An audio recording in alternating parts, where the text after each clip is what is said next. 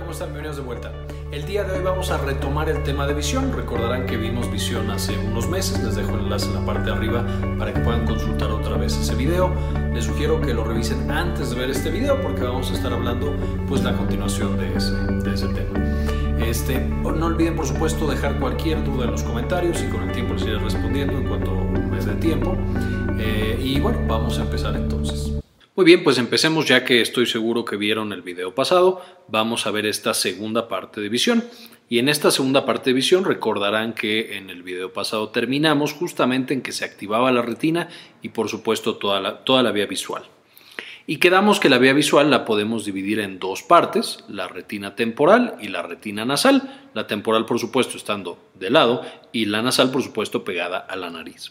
Y lo que sucede con el nervio óptico es que cuando nos vamos hacia atrás, la retina temporal, por supuesto, es la que recibe todos los estímulos del lado izquierdo, del campo visual izquierdo, mientras que la nasal del campo visual derecho, en el caso del ojo derecho, y va a pasar lo opuesto en el ojo izquierdo. La retina temporal, es decir, la que está hacia afuera, recibe el campo visual derecho y la retina nasal recibe el campo visual izquierdo.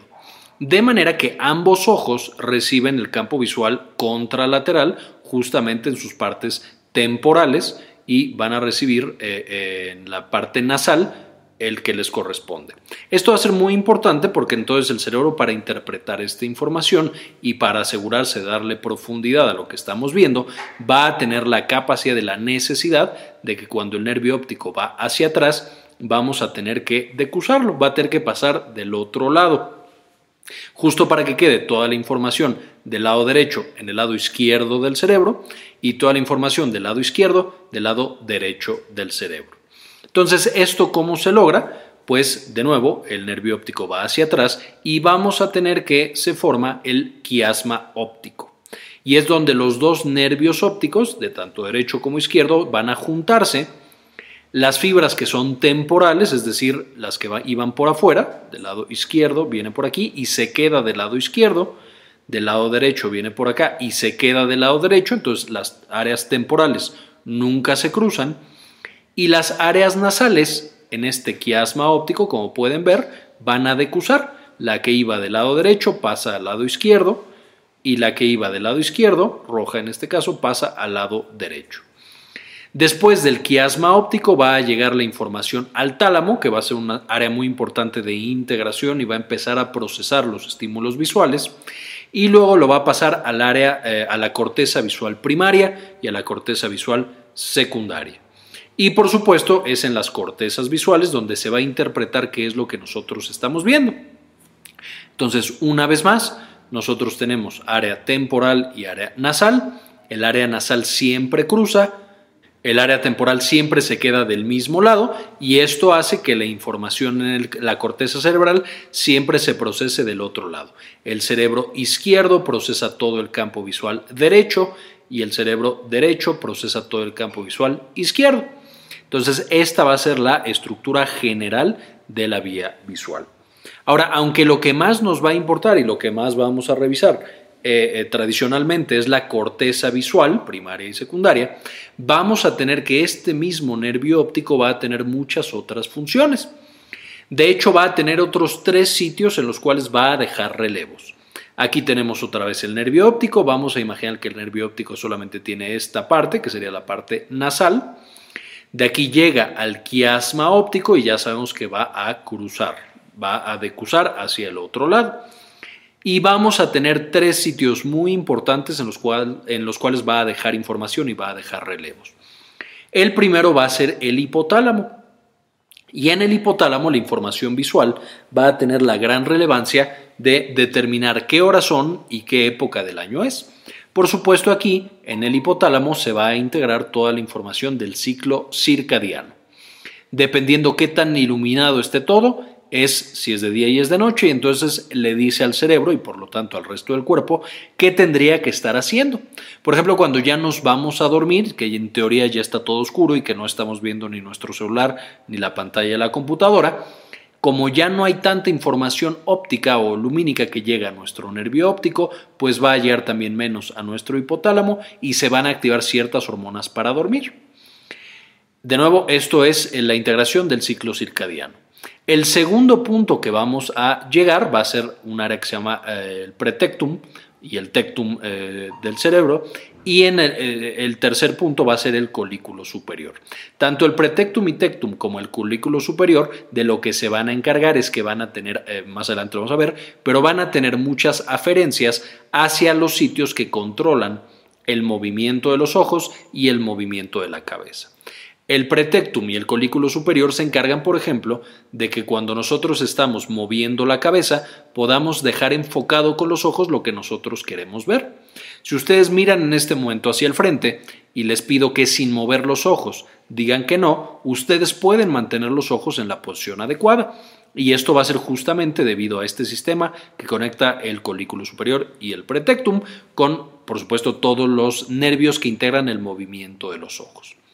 De la misma manera, cuando nosotros nos asustamos, antes incluso, por ejemplo, si vamos caminando y alguien nos, brinca y hace un sonido muy, muy fuerte, en ese momento tenemos una reacción estereotipada en la cual nos alejamos y fijamos la mirada en, en, la fuente del sonido. Esto también va a ser causado por el pretectum y el colículo superior, que van a controlar los movimientos de los ojos, tratando de buscar la amenaza que nosotros tenemos.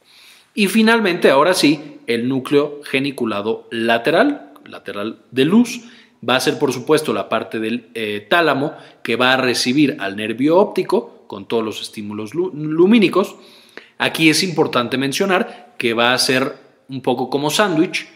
Eh, por supuesto, cuando llega al tálamo va a recibir uno que decusó y uno que viene del mismo lado. Entonces sería uno nasal del ojo izquierdo, la siguiente capa en el núcleo geniculado lateral sería la temporal derecha, otro nasal izquierdo, otro temporal derecho, y así va generando capas, lo cual integra de manera completa nuestro campo visual izquierdo.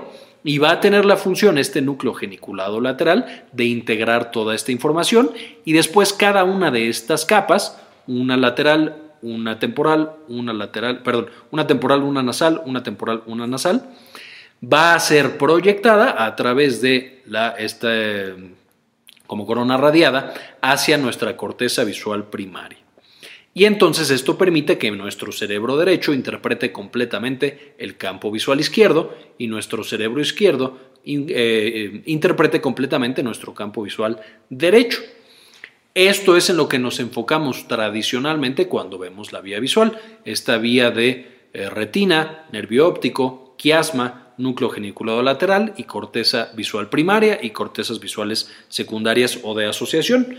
Pero es importante entonces recordar que vamos a tener otros tres sitios importantes. Va a ser el hipotálamo para controlar el ciclo circadiano, el pretectum y el colículo superior.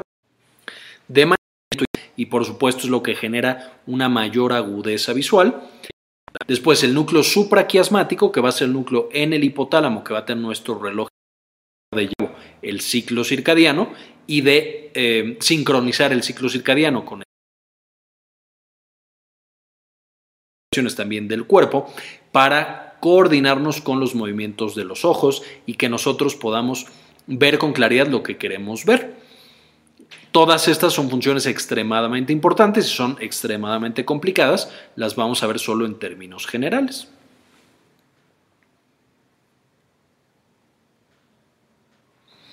Ahora, hablando del núcleo supraquiasmático y por supuesto del ciclo circadiano, eh, como recomendación eh, tuve la oportunidad de hacer este video con TEDED en el que explicamos cómo es que el cuerpo sabe qué hora es y cómo mide el tiempo nuestro cuerpo. Les dejo aquí el enlace, eh, o más bien el enlace va a aparecer aquí en la parte de arriba, para que puedan consultar este video. Lo explicamos en términos generales y de manera muy sencilla. Aquí metiéndonos un poquito en estos detalles, ¿qué es lo que sucede?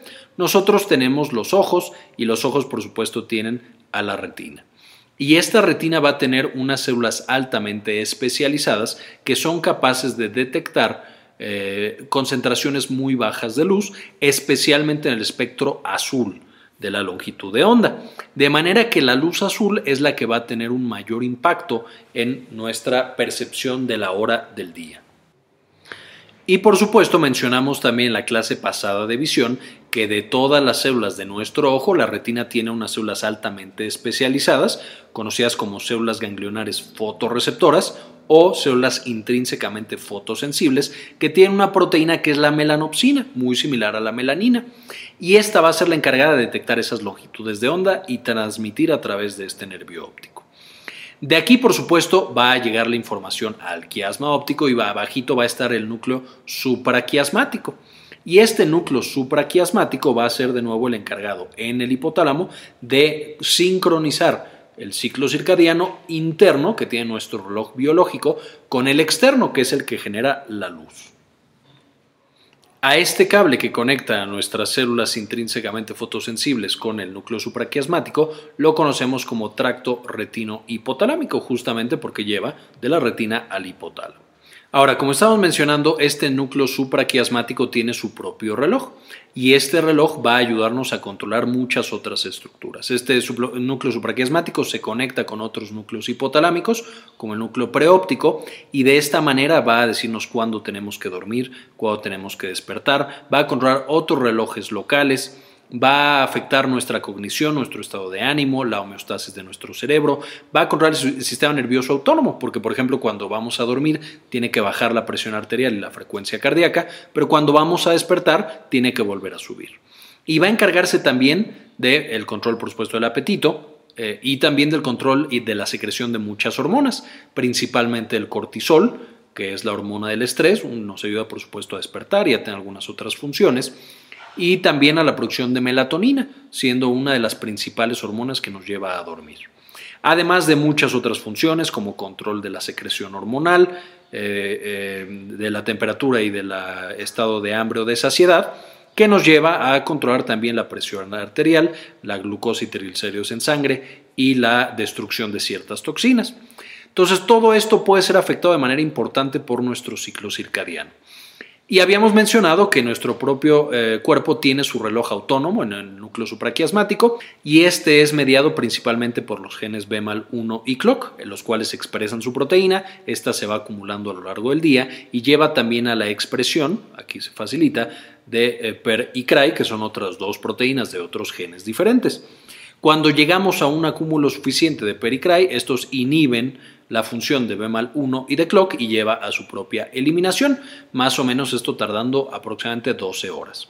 De manera que de día tenemos la acumulación de ciertas proteínas que pasa en la noche a hacer la eliminación de estas mismas. De nuevo ya lo vimos en el video de TEDED, o más bien ahí lo explico con un poquito más de detalle, y lo podemos hablar con mucho más detalle en otro video posterior, pero esta es la manera en la que funciona en términos generales. Ahora, esta expresión genética se da independientemente de la luz, es decir, podríamos vivir en una cueva y seguiríamos teniendo esta expresión de las proteínas y seguiríamos manteniendo un horario especificado. Sin embargo, lo que nos permite tener esta eh, conexión con el ojo es que la expresión de las proteínas se sincroniza con la expresión de eh, la luz en el medio externo de manera que nuestro ciclo circadiano se acople a el ciclo de día y noche que hay en el exterior. Por supuesto, esto es extremadamente importante y sabemos que cuando se ve afectado, por ejemplo, en las personas que trabajan en turnos nocturnos, puede tener graves alteraciones en muchos de estos parámetros, aumentando mucho el riesgo de que padezcan diabetes, de que padezcan hipertensión, de que tengan algunos otros trastornos endocrinos. E incluso en el jet lag, que es un cambio severo y brusco en la hora del día, porque de pronto nuestro ciclo circadiano está invertido, puede llevar a problemas cognitivos importantes. Ahora, además de esta vía del ciclo circadiano que va de la retina al núcleo supraquiasmático del hipotálamo, tenemos también que, como habíamos mencionado, el núcleo, eh, perdón, el nervio óptico viaja al quiasma y del quiasma va a llegar a dos regiones muy importantes. Esta va a ser el núcleo pulvinar, el núcleo pulvinar por supuesto siendo una parte del tálamo, la cual no va a llevar tal cual a la corteza, sino que además de llevar a la corteza, se encarga de la percepción de los objetos en movimiento, entonces estabiliza y le dice al cerebro dónde tienen que estar los objetos en el futuro, haciéndonos saber eh, eh, dónde va a interpretarse esa información visual, y va a llevar también la información al tectum y al colículo superior. Entonces aquí tenemos al colículo superior y por supuesto al tectum, que aquí no aparece, pero también es uno de estos núcleos. Y de estos, principalmente el colículo superior se va a encargar a su vez de mandar proyecciones a todos estos núcleos eh, que son encargados de los movimientos oculares. Entonces cada uno es un núcleo de un par eh, craneal que se encarga de los movimientos oculares. Tenemos el nervio eh, troclear, el nervio abducens y el oculomotor.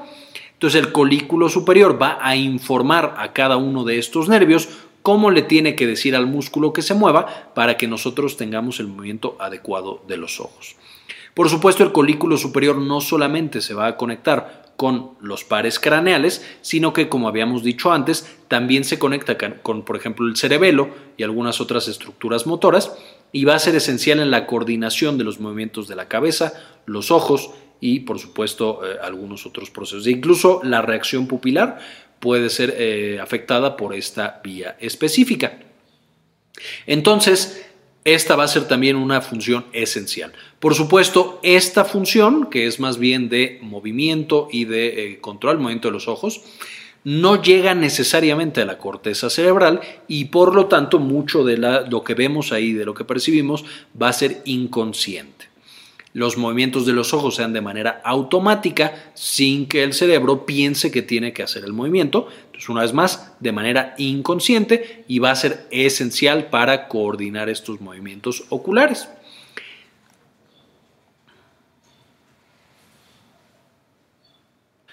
Finalmente, ahora sí, en la vía tradicional que tenemos llegando hacia el cerebro, sabemos que la información visual pasa por el tálamo. En el tálamo el núcleo principal va a ser el núcleo geniculado lateral, que luego este recibe capas, una de la derecha y una de la izquierda, una derecha y una izquierda, para ir generando la imagen completa de nuestro campo visual contralateral, porque aquí ya pasamos el quiasma óptico.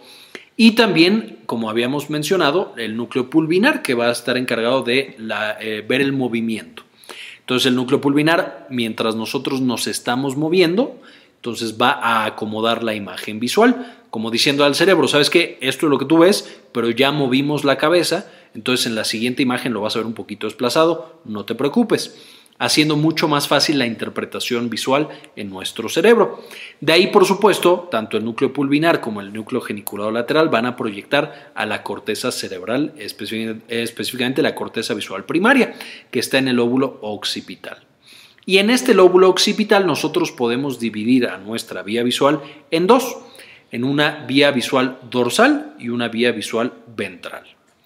La vía visual dorsal se va a conectar con el lóbulo parietal.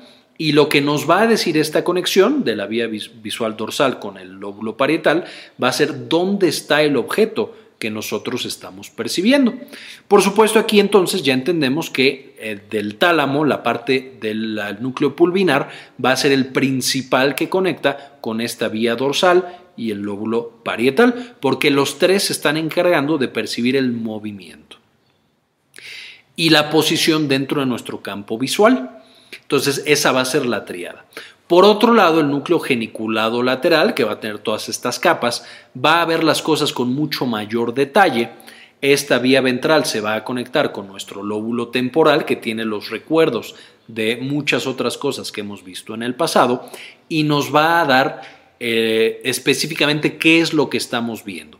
La forma, el color, la estructura, la profundidad, todas esas cosas de manera que cada una de las vías visuales va a servir para propósitos diferentes. Si yo miro hacia el frente, tengo enfrente una planta, yo sé que es una planta porque mi vía ventral se comunica con la temporal y digo, ah, mira, es algo verde, que es así como vertical, unas rayas, que no está... Eh, eh, en movimiento, eso lo vería esta de acá, pero bueno, entonces eso me dice que es una planta. Por otro lado, si veo un poco más lejos, veo un carro y el carro yo puedo ver cómo se está desplazando hacia enfrente gracias a que mi vía dorsal junto con el óvulo parietal pueden percibir que la posición está un poco a la derecha, está cambiando y por lo tanto está en movimiento. Por supuesto aquí tenemos una complejidad mucho mayor, el procesamiento que hace la corteza visual de la imagen es muy muy complicado en cada una de estas cortezas, entonces vamos a verlo hasta este punto. Finalmente, Dependiendo de cada, como, son tantas áreas las que están interpretando la imagen que yo estoy percibiendo, pues vamos a tener ciertas patologías características de esta vía visual. Entonces, cuando nosotros dañamos nuestra corteza cerebral, nos puede llevar, por ejemplo, a tener una ceguera cortical. La ceguera cortical es cuando tenemos un daño completo de la corteza occipital y entonces eso nos lleva a que la retina funciona, está pasando información visual, pero no somos capaces de verla con claridad. Son estas personas que dicen que están ciegos, pero si tú los pones a caminar pueden esquivar obstáculos. ¿Por qué? Justamente porque se está comunicando todavía con estas eh, cortezas o más bien con estos eh, núcleos primitivos que están abajo de la corteza, por ejemplo el, colículo superior y algunas partes que quedaron de, de la corteza, y entonces son capaces de esquivar obstáculos, pero no necesariamente de ver o de saber que están viendo. Y dentro de la ceguera cortical tenemos algunas subvariedades, hay algunos que los clasifican con enfermedades diferentes, en la cual tenemos, por ejemplo, la agnosia visual. De nuevo, vemos algo, pero no sabemos qué es lo que estamos viendo, no podemos interpretarlo. Esto, por supuesto, está definido principalmente por daños en la vía ventral. Tenemos la ataxia óptica, que la ataxia óptica es no podemos coordinar lo que estamos viendo con los movimientos de nuestro cuerpo. Esto, por supuesto, dado por la, daños a la vía dorsal y también, por supuesto, puede ser dado por daños al colículo superior, si a lo mejor no podemos mover los ojos como queremos. Y por supuesto la kinetopsia, que la kinetopsia es un trastorno en el cual vemos solamente como fotografías. Es decir, nuestro cerebro no puede interpretar el movimiento. Si nosotros vamos caminando y cruzamos la calle, vemos a un coche muy lejos e inmediatamente después vemos un coche casi encima de nosotros sin percibir que es un coche que se está desplazando hacia adelante. Por supuesto, un trastorno bastante, bastante complicado. Además de las alteraciones propias que podemos tener el daño a la corteza o a lo mejor a los núcleos especificados de procesar la información visual, también podemos tener daños directamente en el cable, en el nervio óptico. Y estos pueden ser antes del quiasma óptico o después del quiasma óptico. Y esto nos da específicamente problemas en el campo visual. Una persona, ese sería su campo visual completo, Aquí en el centro tendríamos, por supuesto, la zona de mayor agudeza visual, donde está la mácula, lo que llega directamente a, nuestra corteza visual primaria, eh, más o menos de, 3 grados, eh, eh, digamos, de ancho. Tenemos la zona de lectura que es de 10 grados, reconocimiento de símbolos, de esto ya es visión periférica de 20 grados, podemos discriminar colores hasta 30 grados y por supuesto la visión binocular que nos da 60 grados más para un total más o menos de 110 grados por supuesto del lado izquierdo y del lado derecho. Sin embargo, dentro de estos campos visuales nosotros podemos tener diversas afectaciones dependiendo qué parte de nuestra vía visual esté afectada. Y para esto volvemos un poquito a la parte anatómica. Si yo tuviera una enfermedad en la cual se afecta mi nervio óptico del ojo derecho, por ejemplo, algo aquí, pues entonces yo ya no podría percibir ni una parte de mi campo visual izquierdo ni una parte de mi campo visual derecho. Y entonces si yo lo dividiera, podría ser lo que está hasta la derecha de mi campo visual derecho y lo que está a la derecha de mi campo visual izquierdo. Esto me da, por supuesto, hemianopsia homónima, es decir, del lado derecho en ambos campos visuales está afectado y de nuevo puede ser daño a mi nervio óptico. Otra cosa que podría suceder es, por ejemplo, que mi lesión fuera eh, directamente en el quiasma, es decir, donde están cruzando mis señales. Si es directamente en el quiasma, ¿qué es lo que va a suceder? Pues yo voy a cortar el flujo de mi región nasal izquierda y de mi región nasal derecha. Yo no voy a poder ver ni la parte eh, más eh, a la izquierda de mi campo visual izquierdo y más a la derecha de mi campo visual derecho, porque entraría aquí y ya no hay quien lo transmita, porque el quiasma está afectado. Y ahí tendríamos algo que se conoce como hemianopsia bitemporal es decir, de los dos lados eh, eh, externos va a ser donde está afectada o va a ser generada esta hemianopsia. Si fuéramos más atrás, entonces aquí, por ejemplo, si ya estamos lesionando la vía visual, pero ya que va a llegar a la corteza, entonces perderíamos, perderíamos toda la visión de nuestro campo visual izquierdo. Y así podemos, dependiendo de lo que el paciente ya no logre ver, determinar dónde está la lesión sobre nuestra vía visual. Por supuesto, esto es la famosa campimetría, es lo que nos permite saber dónde están estas lesiones y más adelante podemos también hacer un video específico explicando todas estas alteraciones. Y bien, Básicamente esto es lo que les quería presentar, es la segunda parte del video de visión, de nuevo después veremos algunos otros detalles como esto de los campos y las semianopsias y todas estas alteraciones. Quiero agradecer muchísimo en especial a todos los miembros de Patreon que han apoyado muchísimo a este canal a seguir subiendo contenido. Les dejo por supuesto las referencias como siempre eh, para que puedan consultar la información ustedes mismos y les dejo esta bonita imagen.